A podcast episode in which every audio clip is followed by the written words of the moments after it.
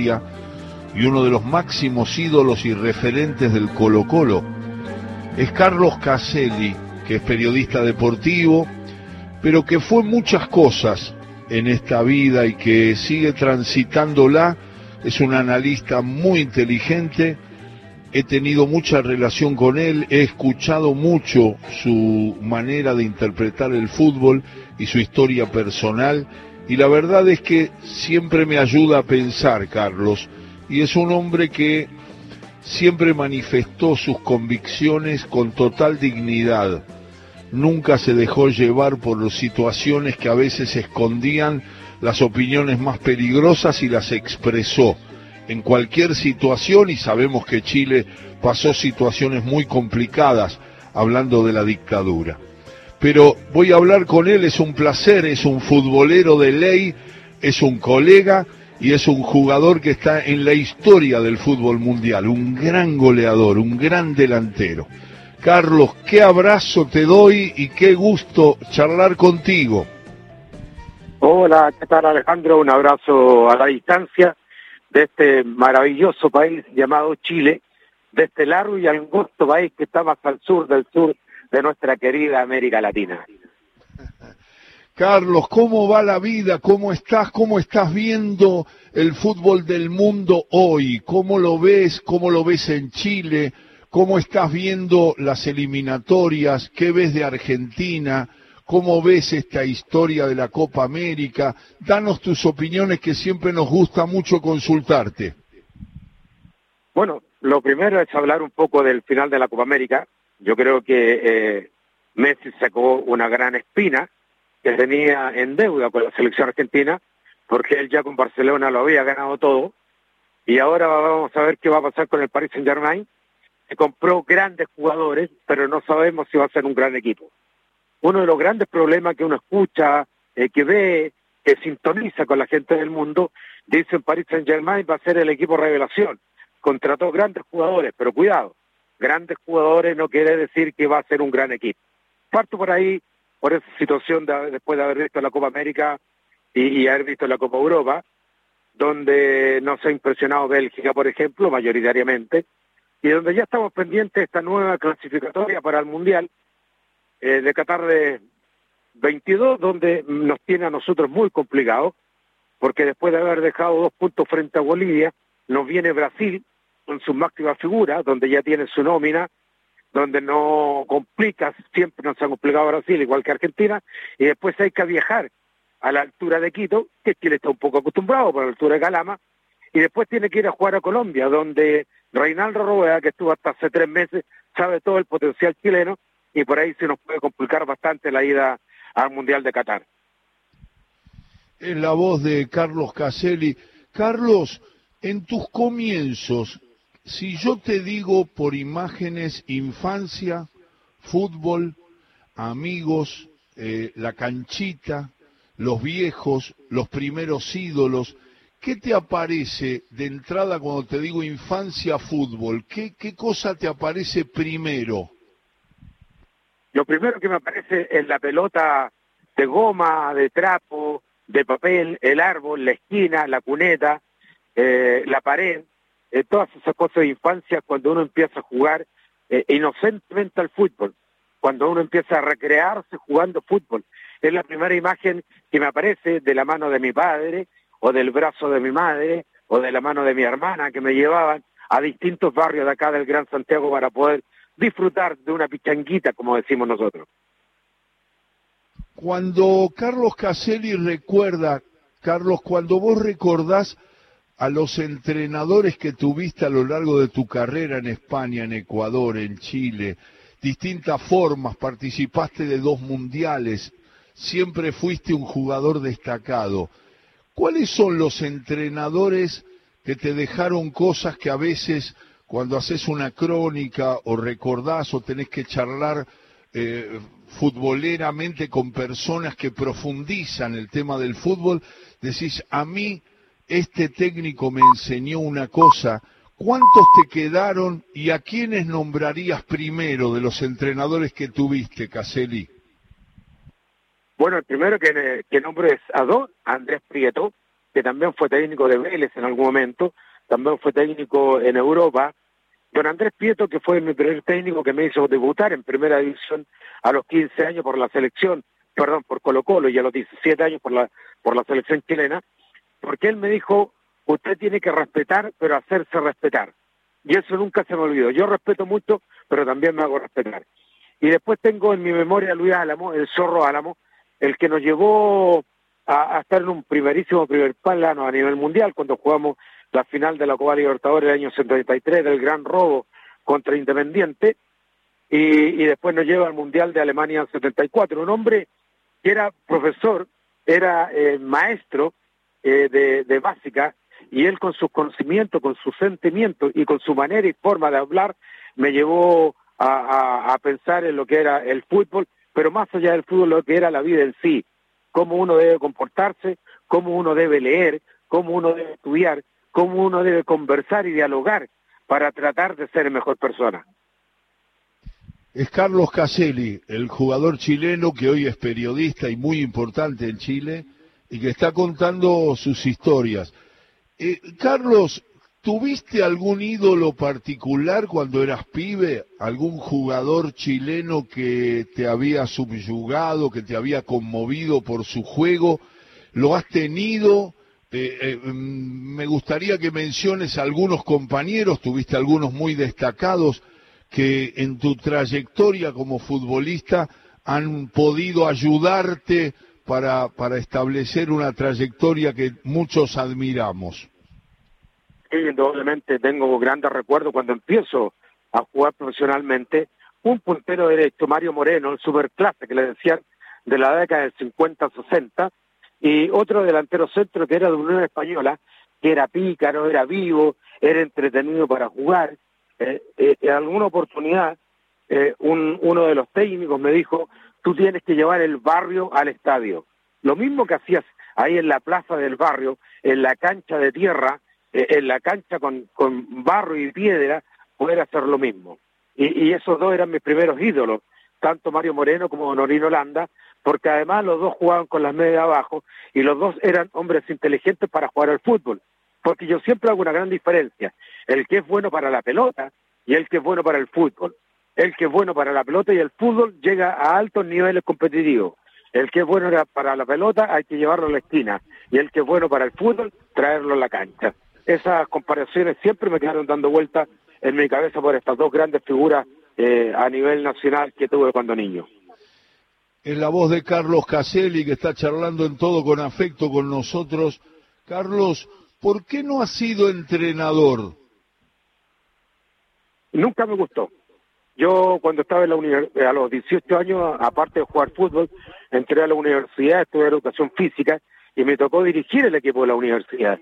Y ahí me di cuenta de que no tenía la capacidad para ser técnico, porque eh, estar metido ya con 20 años jugando fútbol de lunes a domingo y después seguir como tal, porque el jugador de fútbol trabaja, claro, de lunes a domingo, pero tiene sus tiempos. Cuando pone la cabeza en la almohada se olvida un poco, mientras que el técnico tiene que seguir no los siete días, sino que los 365 días del año involucrado. Y yo creo que uno tiene que darle también tiempo a la familia, a esa mujer que tuvo tus hijos, que fue madre y padre durante muchos años, para poder entregar a la familia eso que dejaste de percibir y entregar durante tu juventud. Los recuerdos de Carlos Caselli en Radio Nacional y la verdad es que Carlos, me quiero instalar en un lugar que es muy incómodo para todos los jugadores del mundo. A ver cómo la pasaste vos, el momento del retiro del fútbol. Te preparaste, te habías preparado, te sorprendió, a qué edad fue, viste que hay muchos jugadores que no lo aceptan y se ponen muy mal porque desaparecen las multitudes, los elogios, los micrófonos, también las críticas, pero todo ese ambiente de fama se diluye, se va. ¿Cómo lo viviste? ¿Te preparaste? ¿Cuándo fue? ¿A qué edad te retiraste y en qué equipo? Bueno, indudablemente yo empecé eh, mi preparación para el retiro dos años antes. Yo me retiré a los 35 años y empecé, hablé con unos amigos, unos psicólogos, yo no psiquiatra, para poder empezar a dar los primeros pasitos pensando en el retiro. Entonces, yo les decía, bueno, ¿cuándo me retiro? Entonces me dijeron, mira, trata de retirarte en lo más alto de tu carrera, cosa que después no den lástima. Y empezamos a ver cuáles eran las posibilidades. Y llegó ese primero de septiembre, el 21 de mayo, perdón, 21 de mayo del 85, cuando jugamos contra Brasil en el Estadio Nacional, ganamos 2 a 1 y hice el segundo gol que todo el mundo dice que fue un golazo, porque arranqué de la mitad de la cancha, me llevé a los centrales, me salió el arquero Carlos, me lo pasé y después con la zurda definí. Y ahí cuando salí de la cancha, cuando me entrevistaron, dice, no juego más por la selección. Y todo el mundo decía, pero ¿cómo? ¿Pero cómo? Tiene que seguir. No, dije, aquí quedo, porque después de ganar la Brasil, ¿qué más puedes hacer? Y después sigo jugando solamente por Colo Colo, y el primero de septiembre del año 85, en el clásico, en el tradicional clásico Colo Colo, Universidad de Chile, ganamos 3-0, salí a elección, me juego de la cancha, y ahí dije, me retiro, no juego nunca más. Y ahí empecé a preparar el retiro, eh, que fue en el Estadio Nacional el 12 de octubre de 1985, con el estadio nunca antes tan lleno, nunca antes visto tan lleno, con 90.000 personas repletando el Estadio Nacional, porque además hubo un Colo-Colo todos los tiempos contra una selección sudamericana, porque vinieron tres, cuatro jugadores argentinos, dos, tres uruguayos, dos, tres brasileños, un peruano, dos peruanos, eh, dos bolivianos, y vinieron de todas partes de Sudamérica para estar en esa despedida ese 12 de octubre que de verdad que fue emocionante, emotiva, maravillosa, pero como ya me había preparado, y después de un par de años de estar trabajando ya en radio y televisión, me metí a estudiar periodismo de noche para poder llenar un poco más el tiempo y seguir yendo a los estadios, pero ya como comentarista deportivo. Y eso me llevó a tener una tranquilidad relativa para dejar el fútbol en lo más alto y que la gente hasta el día de hoy siga recordando a ese, como en algún momento me dijeron, el rey de metro cuadrado, haciendo goles a cualquier equipo. Así es, así es, Carlos. Te recordamos muy bien y aquellos goles también. Y lo que me gustaría que dijeras algo es sobre el, comentario de fútbol, la participación en programas de radio y televisión. Eh, eh, ¿Te costó? ¿Te adaptaste rápido? Sé que te preparaste mucho porque lo hemos hablado otras veces, pero me parece que fue como una especie de ingreso muy natural el que tuviste a los medios de comunicación y me da la impresión que la gente, siempre hay polémicas alrededor del fútbol, te aceptó de entrada. Tuve la suerte, bueno, tengo la suerte porque siempre estuve bastante ligado a los medios de comunicación, porque no solamente eh, fue un, un, jugador de fútbol normal, como dicen por acá, sino que también tuve la suerte de poder hacer otras cosas. Eh, como soy un hombre bastante histriónico, y bastante eh, directo con lo que digo, con lo que hago. Siempre fui invitado a la mayoría de los programas eh, televisivos de este país y, del extranjero también, por lo tanto no, no tenía grandes problemas de poder llegar y, pararme frente a una cámara o, frente a un micrófono. Y eso me sirvió muchísimo para poder engrosar mis conocimientos y poder llevar adelante lo que yo pretendía y quería. Bueno, acá tenemos eh, un, un, tramo donde cantás el tema El hincha, ¿te acordás? Hace muchos años. Sí, eso fue en el año 80, eh, verano del 80 que quedó grabado en la memoria del, de los chilenos porque eh, es un buen ritmo y está dedicado al hincha del fútbol profesional y eso indudablemente llegó a que toda la gente que le gusta el fútbol, hasta el día de hoy en algunos lugares y, y y de estos chicos jóvenes que hoy día tocan diferentes ritmos, los remasterizaron y hasta el día de hoy se, se, escucha con otro ritmo el, el, el, el, canto.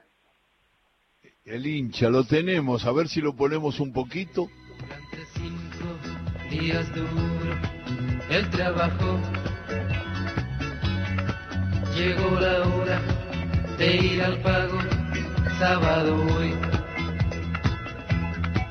se cambiará quemado por el sol, se pone lindo y se va al fútbol. Te sale con mucha naturalidad, Carlos. La gente lo recuerda mucho, ¿eh? Sí, lo recuerda, lo recuerda con bastante cariño, porque lo, lo hicimos con el corazón. Y esto se nota, se siente, eh, como te he contado anteriormente, hay un grupo acá eh, muy popular que se llama Los Miserables, que lo remasterizaron y lo grabaron en el Gay y por lo tanto se sigue escuchando en algunos momentos en la radio también. Mirá vos, mirá vos. Bueno, lo queríamos compartir también un momento musical charlando con Carlos Caselli, un histórico jugador de Chile y un gran comentarista actualmente en Chile. Y la verdad que siempre nos da gusto reencontrarnos contigo. Eh, me gustaría que nombraras algún compañero de equipo eh, que con el que tenías amistad futbolera y mental. Bueno, eh, aquí en Chile tuve un, un, excelente compañero que era Chamaco Valdés, que desgraciadamente ya falleció. Era un número 8 extraordinario, jugaba muy bien al fútbol, tenía una capacidad y una visión periférica muy buena. Eh, y con él, y después con Severino Vasconcelos, un, un, brasileño que vino a jugar en la década de los 80 también eh, a nuestro país. Y voy a incluir a Mario Moreno, que jugué poco con él, pero sí era, era un, un hombre que yo admiraba muchísimo, no solamente como jugador, sino que también como persona. A nivel internacional, con Daniel Solsona, un gran jugador del español de Barcelona, eh, que tuvimos una muy buena dupla, y después en el Levante de Valencia con Calpe, que desgraciadamente también falleció. Y, con el tiempo, y a pesar de haber jugado poco, juntos, porque jugamos una vez en contra y una vez juntos, fue con, con el gran Diego, que cuando él falleció, yo creo que una lágrima mía rodó por la almohada de mi cama, eh, por el sentimiento eh, que teníamos, porque él siempre que venía aquí a Chile nos encontrábamos, íbamos a comer, lo pasábamos bastante bien, hasta que nosotros sabíamos los problemas que él tenía, se complicaba un poco ahí y yo ya me retiraba. Eh, hace un tiempo atrás estuvimos con Boschini también en, en, en, Perú haciendo un homenaje a César Cueto, y, estaba el Nene Cubilla, y estaba Valderrama, y, y, estaba, no sé, Chicho Serna, por nombrarte alguno, estaba Ciño. Entonces, eh, de la época del 70-80, de repente nos reencontramos por ahí, ya sea comentando algún partido o ya jugando algún partidito ya de viejo eh, que a la gente le, le, emociona y que a la gente lo recuerda con mucho cariño y respeto. Sobre todo en Perú, porque fueron más de 35 mil personas a, a, ver ese partidito. Nombraste a Bocini, a Jairzinho, a, tantos futbolistas increíbles, de todo lo que viste, de todo lo que participaste como compañero de, muchos jugadores, eh, lo que enfrentaste, lo que viste en video, lo que te dijeron, en el balance global de, todo, si tenés, Carlos Caselli, ¿tenés un nombre que se destaque como el futbolista más grande de todas las épocas para tu criterio? que nos puedas decir o tenés un grupo de jugadores en el máximo nivel de tu gusto y de tu decisión?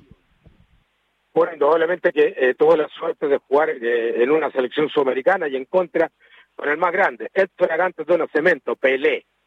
Eh, yo creo que el negro tenía todas las cualidades de un atleta, porque además jugaba bien con la pierna derecha, con la pierna izquierda, se tiraba bien atrás, era bravo, saltaba casi más que los porteros, hay una imagen que yo tengo cuando él salta con Gordon Banks, el gran arquero inglés, y lo sobrepasa para meterle el cabezazo. Y después ahí al ladito de él, o casi al ladito de él, tengo a Diego Armando Maradona, indudablemente, tengo a, un poquito más abajo a Eusebio, el portugués, a Johan Cruyff, el, el, el holandés, y al gran Elías Figueroa, mi compañero, mi amigo acá en Chile. Yo creo que por ahí ando un poco de los cinco mejores jugadores de la historia que yo vi jugar, eh, que yo tuve la oportunidad de compartir, eh, más allá de que en algún momento compartí también en España cuando vivía allá con Alfredo Di Stéfano. Alfredo Di Stéfano en Europa era lo más grande eh, de la historia para ellos. tuve la oportunidad de compartir con Omar Sibori, por ejemplo, con el chico Sibori cuando él era técnico de la selección argentina y yo jugaba por la selección chilena y él me decía que me quería llevar a jugar a Italia. Entonces te puedo nombrar 10, 12 jugadores que seguramente también los conoces y los recuerdas con mucho cariño y mucho respeto. Qué grande, Carlos. Sí, sí, nombraste características además de esos jugadores que están en la gran historia del fútbol. Y sí, lo pones ahí a Diego con Pelé un poquito más arriba, Diego y después, bueno, grandes jugadores, porque claro, hubo tantos, enfrentaste a tantos, jugaste además con tantos, Nombraste a Elías Figueroa. Para los más jóvenes me gustaría la calidad de Figueroa, lo vi en Peñarol, además, brillando, pero quiero que digas algo más de Elías, porque era un jugador, eh, segundo marcador central, con una calidad, con una personalidad, una seguridad para jugar. Vi pocos en su puesto de esa jerarquía, como Elías Figueroa, Caselli. Te lo voy a graficar eh, eh, en un pequeño contexto. fuimos a jugar un partido de, de los 20 mejores sudamericanos contra los 20 mejores jugadores europeos viejos al Giant Stadium a Nueva York. Y estábamos en la cena y se acercó Franz Beckenbauer y lo vi porque lo escuché porque estaba al lado. Se acercó Franz Beckenbauer y le dijo, eh, Don Elías, yo soy el Figueroa de Europa. Eso yo creo que refleja un poco lo que fue Elías Figueroa en el mundo futbolístico. Qué bueno, claro, el reconocimiento de Beckenbauer, yo soy Figueroa en Europa era un maestro del fútbol y evaluado, como cuenta Carlos Caselli, por otro maestro del fútbol de todos los tiempos. Beckenbauer está en el cuadro de honor de los grandes futbolistas. No sabes cuánto te agradezco esta charla. Un saludo a tu gente, espero que nos reencontremos. Siempre Víctor Hugo me dice, si hablas con Carlos, mandale un abrazo muy, muy grande a Carlos Caselli. Nosotros Aquí estamos, siempre a tus órdenes, Carlos. Muchas gracias. Se agradece este contacto, siempre es bueno conversar y charlar un poco de, esto que tanto nos gusta, que es el fútbol. Un abrazo grande, Alejo, el otro día estuve hablando con, con Víctor Hugo justamente y hablamos y charlamos un gran rato también. Un saludo a todos los futboleros argentinos y un abrazo y de verdad un beso enorme al cielo para Diego, porque tuvimos una muy buena amistad. Chao, maestro, muchas gracias. Un abrazo, que vaya bien. Carlos Caselli, futbolista chileno, hoy comentarista de calidad de Chile, mejorando nuestra tarde de sábado en Radio Nacional.